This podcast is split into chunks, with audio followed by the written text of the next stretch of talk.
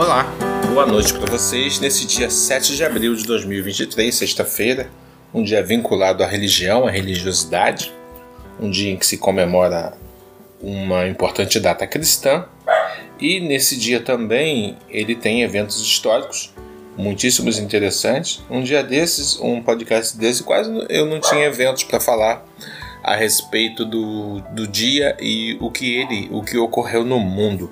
Só que hoje não, hoje tem coisas abertas. Por exemplo, em 1831, 1831, Dom Pedro I abdicou do trono. Isso é muito interessante. E outros eventos históricos, eles estão contidos no dia 7 de abril. O Monte Vesúvio entra em erupção nesse dia e destrói Nápoles, isso na Itália, o grandioso é, vulcão italiano.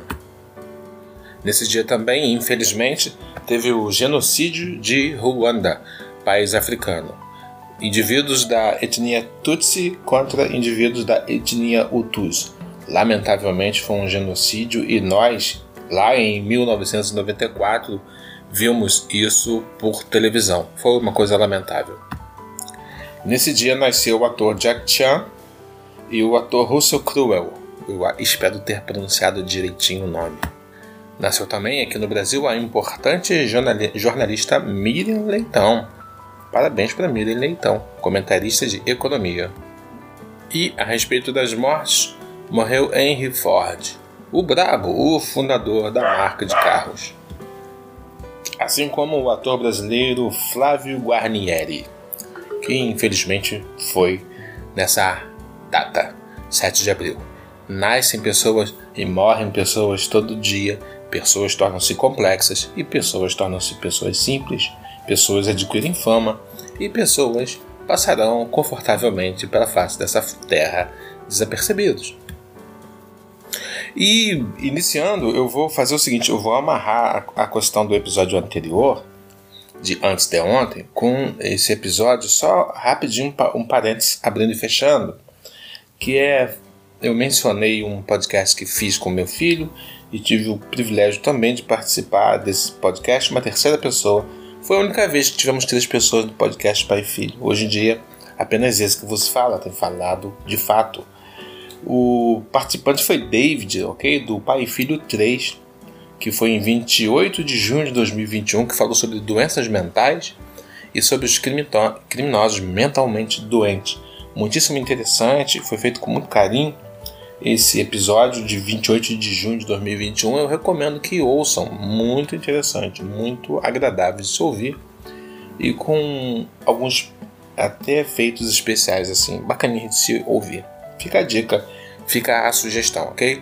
Esse tema de criminosos mentalmente doentes, ele está em voga, sim, dado as circunstâncias dos acontecimentos relacionados à última semana.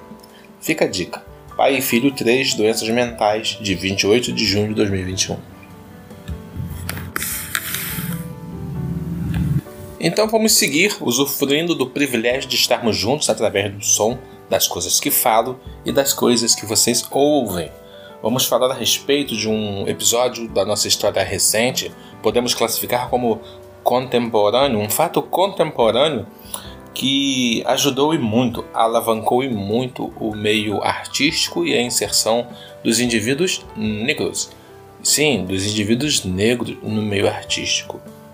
É inegável ter o entendimento de que, lamentavelmente, os nossos queridos amigos negros nos filmes, nas novelas, em linhas gerais, a eles era atribuído um segundo plano, um terceiro plano, a condição de indivíduos marginais ou então pertencentes à classe nobre, porém mais humilde daqueles que executavam ou executam atividade doméstica. Então, não raro em uma novela víamos mulheres negras servindo à mesa das pessoas brancas, ou motoristas negros dirigindo carro para as pessoas brancas. Não que isso não retrate a nossa realidade.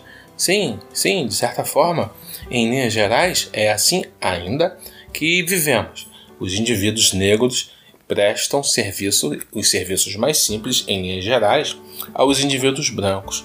Mas nós temos tido sim a possibilidade de ver pessoas negras se formando cada vez mais nas universidades, cada vez mais se formando nas faculdades, se tornando pessoas cada vez mais de projeção em nossa sociedade. E o Oscar de 2016 ele ajudou muito a comunidade internacional de um modo geral, especificamente na área do Ocidente, nas Américas, na Europa, a terem de fato a sua o seu talento, a sua possibilidade de adquirir notoriedade efetivamente estabelecida. No Oscar de 2016, as pessoas se insurgiram contra isso, do porquê naquele Oscar tinha tão poucas pessoas sendo agraciadas com a premiação, sendo elas pessoas negras. E o que aconteceu no mundo? Ah, nós vimos o que aconteceu. Nós tivemos sim protagonistas e atores negros adquirindo papéis de super-herói, conforme nós vimos naquele filme Pantera Negra. Um filme que efetivamente teve como cenário, ou pelo menos cenário na condição de ficção, eu não, eu não sei. Eu imagino que tenha sido feito na África. Eu não parei para pegar detalhes relacionados ao filme, mas um filme que tem como objetivo retratar a sociedade africana, alguns valores africanos, comportamentos africanos e o cenário tendo a África como 100% o local de um filme é, era pelo menos até onde eu sei, não sou um especialista de filme, filmes, mas era sim uma coisa que pra gente era inédita, não é isso? E aí vimos que é, outras produções aconteceram, dando mais visibilidade, maior visibilidade aos artistas negros. Vimos sim no Brasil as novelas mudarem e mudarem muito dando notoriedade a pessoas com aspecto, características de brasileiros. Sim, é isso mesmo que eu estou falando. É, tínhamos e temos ainda novelas em que o biotipo predominante não é de indivíduos semelhantes a nós. São pessoas mais altas, são pessoas de pele mais claras, com traços diferenciados, no devido grau parecido sim com europeus. Sim, descendência europeia no Brasil, afinal somos miscigenados. Temos sim pessoas de todos os aspectos no país, mas dava-se prioridade aos indivíduos de pele clara e com aspecto que, em linhas gerais, lembra aos queridos europeus. Agora mudou. Vimos mudar, vimos que as pessoas estão com cara de brasileiros nas novelas, e isso é muitíssimo interessante. Vemos protagonistas mulatos, vemos protagonistas morenos, vemos protagonistas com caras de brasileiro, vemos protagonistas nem tão belos assim, e isso é ótimo, porque de modo geral somos assim, pertencemos a pertencemos a essa mudança diária de aspectos e de características. No meio cultural, tínhamos até pouquíssimo tempo a Glória Maria na reportagem. Então, tínhamos sim uma repórter negra que, num primeiro momento, poderia ou pôde ser classificada como uma pessoa desprovida dessa beleza que temos a beleza comercial, não é? Uma pessoa que pertencia a um biotipo negro, uma mulher que no início de sua vida usava cabelo curto, tinha uma voz interessante, uma voz bem apropriada para o jornalismo era uma pessoa que falava com muita desenvoltura, com muita fluência, muito disposta a executar de forma plena sua atividade, mas a Glória Maria foi sim um ponto fora da curva. Ela estava fora dos acontecimentos relacionados à corrente do tempo. Ela estava em um local em que não era o local que, num primeiro momento, poderia ser classificado para ela. Era só olhar ao redor, era só a Glória Maria. E aí, posteriormente, muito posteriormente, muitas décadas depois, vimos que no jornalismo de fato outras pessoas foram surgindo e na teledramaturgia também outras pessoas foram surgindo. Por exemplo, a Thais Araújo, para nós, é uma referência. A Thais Araújo, ela na TV Manchete, ela fez a Chica da Silva, isso no final do século passado. Ela ainda era uma menina, lembro que ela tinha 17 anos quando ela fez a novela que retratava um episódio histórico de Minas Gerais.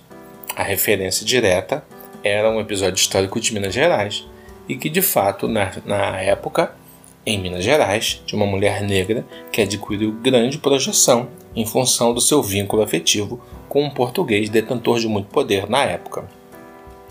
Mas a Thais Araújo também foi um ponto fora da curva. Ela também ela só exerceu esse papel porque de fato precisavam de uma mulher negra, uma mulher jovem, e que tivesse a possibilidade de fazer de forma eficaz o papel designado a Chica da Silva, esse personagem histórico. Então não poderia ser uma mulher branca fazendo a Chica da Silva, obviamente. E aí foi. Aí segue na carreira artística a Thais Araújo, sendo ela uma atriz da extinta e saudosa TV Manchete, e posteriormente ela passa para a TV Globo, porque afinal foi e é muito confortável, especificamente foi muito confortável para a TV Globo ter no seu elenco de atores de primeira grandeza, classificaria assim, a Thais Araújo, que é uma mulher negra, no seu grupo de atores. Óbvio que tinham outros atores negros, é óbvio que no devido grau se estabeleceu projeção para outros atores negros, mas não como hoje, não como nós estamos vivendo agora. Agora nós estamos vendo um grande número de atores negros executando papéis importantes nas novelas da TV Globo, por exemplo. Isso não acontecia. No tempo em que eu era criança, esse tipo de coisa não acontecia. Até bem pouco tempo, 2016, entendo que foi uma grande referência. Foi uma grande manifestação no Oscar, que é uma grande referência artística, cinematográfica no mundo, é um evento mundial e aquela manifestação daqueles atores relacionados ao porquê. Por que atores negros tinham a possibilidade de ser premiado com o Oscar? Por que tão poucos? E aí eles conseguiram é, dar a volta nessa situação mediante a sua manifestação. E é óbvio que isso ecoou no mundo todo. De certa forma, nós temos que entender que a sociedade do Ocidente, eu falo assim porque a miscigenação, a mistura das raças, ela aconteceu nesse segundo estágio da escravidão. Essa escravidão vinculando a África às Américas.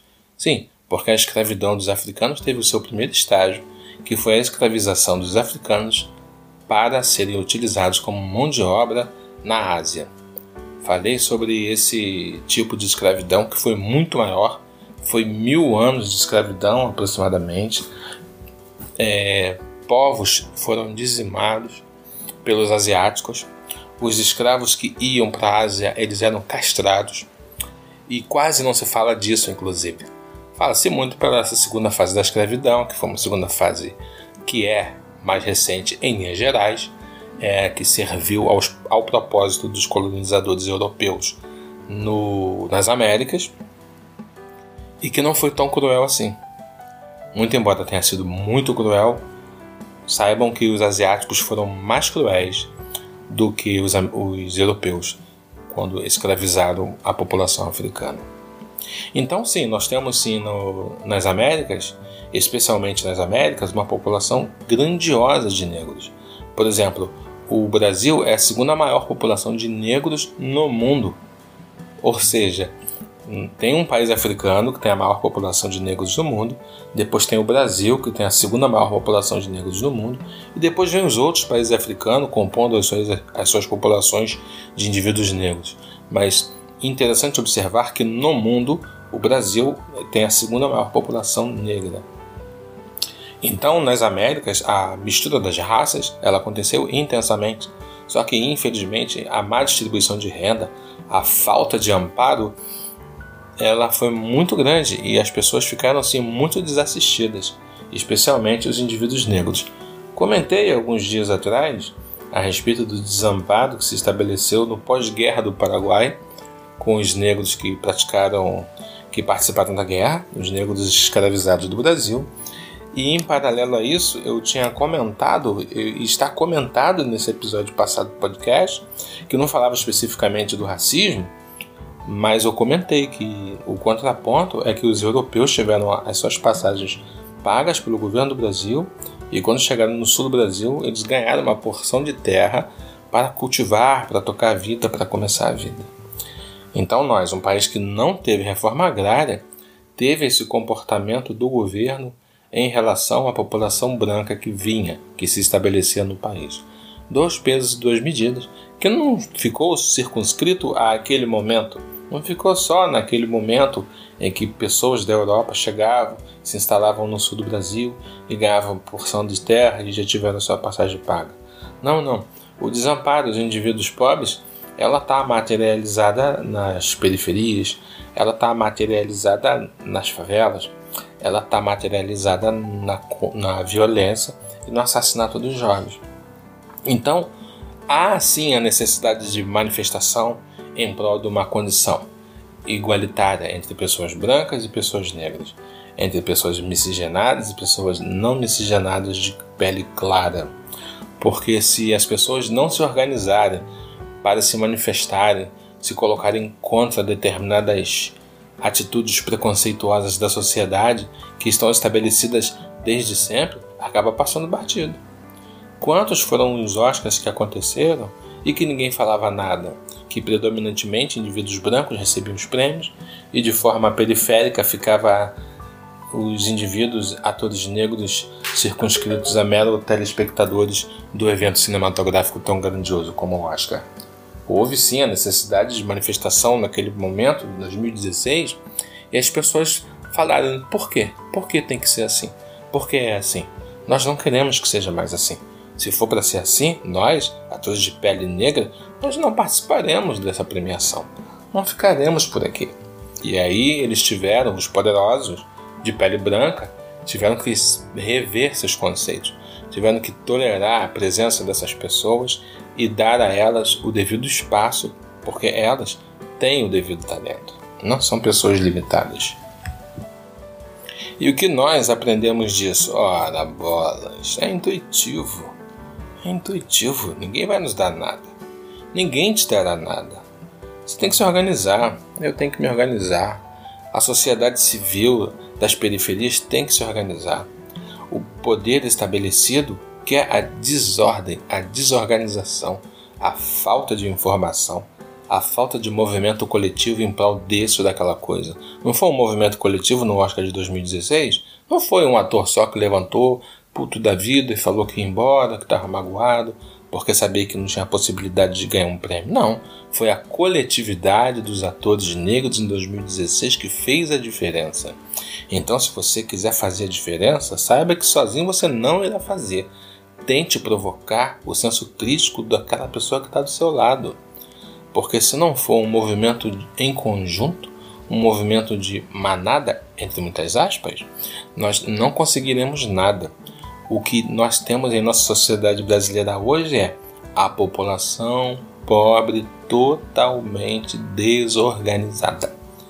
O crime está organizado, os políticos, especialmente os corruptos, estão organizados para fazer o roubo conforme eles fazem. O sistema de leis que rege o país ele está organizado para privilegiar os poderosos, os que têm mais grana, então está tudo organizado da forma que convém à classe dominante. Isso quer dizer que está tudo organizado aonde é conveniente estar organizado para eles. O indivíduo pobre, de grana, não estando organizado, estando sendo liderado por pessoas que são os tais cabos eleitorais, pessoas que estão em associação com políticos e fazendo pequenas obras de maquiagem nas periferias, eles são os capitães do mato, personagens históricos que caçavam os negros que fugiam. Eram tão negros quanto aqueles que fugiam, mas entendiam que deviam servir aos homens brancos na perseguição dos indivíduos negros. Então é isso. O cabo eleitoral ele tem esse aspecto de capitão do mato. Ele quer enganar você, indivíduo comum, indivíduo que não tem os seus direitos assegurados pelo Estado, nas vezes em que articula pequenas obras na periferia. Queridos amigos, eu já estou há algum tempo querendo falar a respeito do Oscar de 2016 e falar da inserção dos atores negros na televisão no Brasil especificamente, e dando o entender a vocês que isso não foi de graça, não acendeu uma luzinha na cabeça da classe dominante ao ponto de falar assim: ah, não, o pessoal marrom, o pessoal mulato, o pessoal negro tem que ter sim seu espaço, eles vão ser par romântico, eles vão ser ator principal, eles não vão ser, eles vão ser protagonistas. Não, não é assim, não foi assim. Não foi por amor que o elenco negro na TV Globo, a principal TV no Brasil, surgiu e está estabelecido como a equivalência dos brancos.